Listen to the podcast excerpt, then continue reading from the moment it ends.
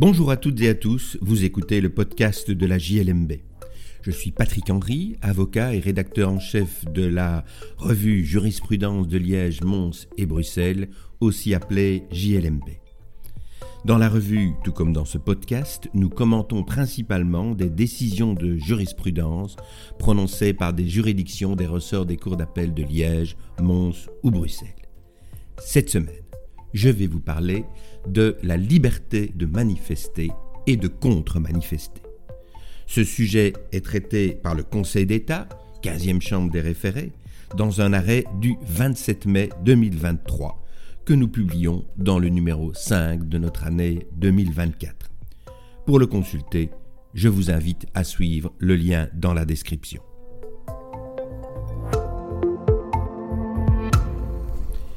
Les faits qui amènent le Conseil d'État à se prononcer sont relativement simples. Le 17 mars 2023, une ASBL qui est proche du Vlaams Belang introduit une demande d'autorisation de, manifestation qui serait intitulée 12 Luisteren le 29 mai 2023, place de l'Albertine et au Mont des Arts, en estimant le nombre de manifestants à 2000 personnes.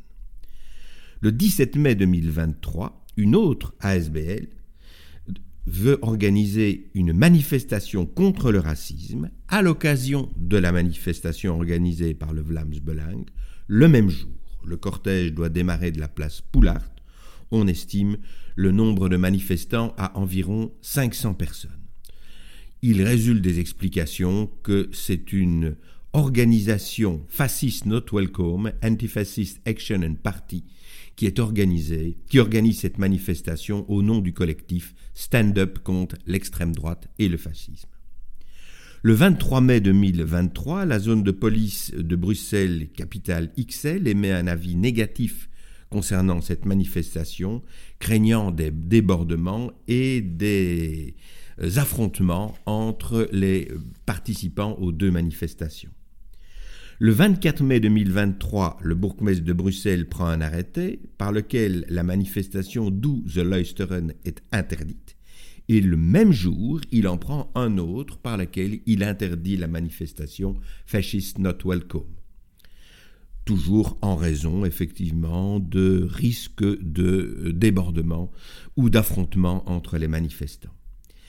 Le lendemain, c'est-à-dire le 25 mai 2023, le Vlaams Belang introduit une requête en suspension selon la procédure d'extrême urgence et le 26 mai 2023, par un arrêt 256 620, le Conseil d'État suspend l'exécution de la décision du bourgmestre interdisant la manifestation 12 Leusteren. Le recours qui est jugé par le Conseil d'État dans l'affaire dont nous parlons est cette fois introduit par les contre-manifestants, les antifascistes, qui demandent également la suspension de l'interdiction de leur manifestation, ou plutôt de leur contre-manifestation.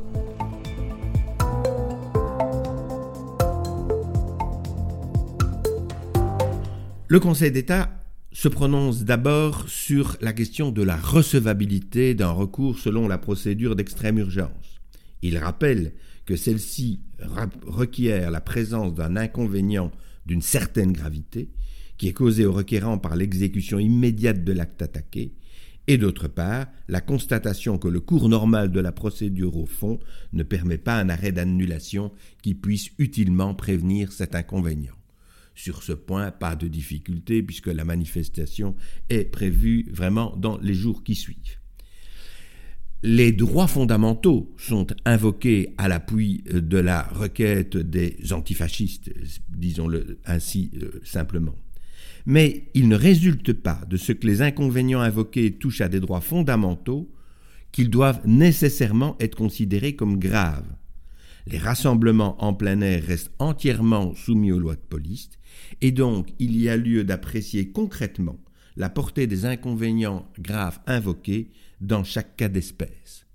Mais le Conseil d'État, après avoir posé ces principes, considère que le fait de ne pas pouvoir donner de la visibilité à des idées contraires à celles d'un autre mouvement au moment où ces dernières s'expriment sur la place publique constitue une atteinte considérable et difficilement réparable au but et aux intérêts du requérant, c'est-à-dire l'organisateur de cette manifestation antifasciste.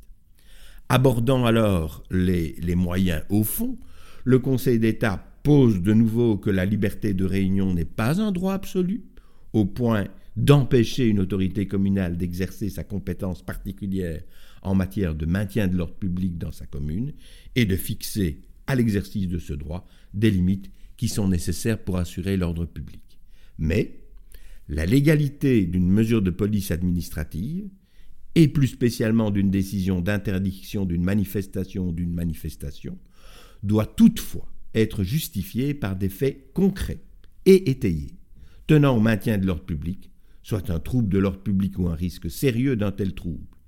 Il doit y avoir un rapport raisonnable de proportionnalité entre la gravité de l'atteinte ou de la menace d'atteinte à l'ordre public et l'intensité de la restriction apportée à la liberté en cause.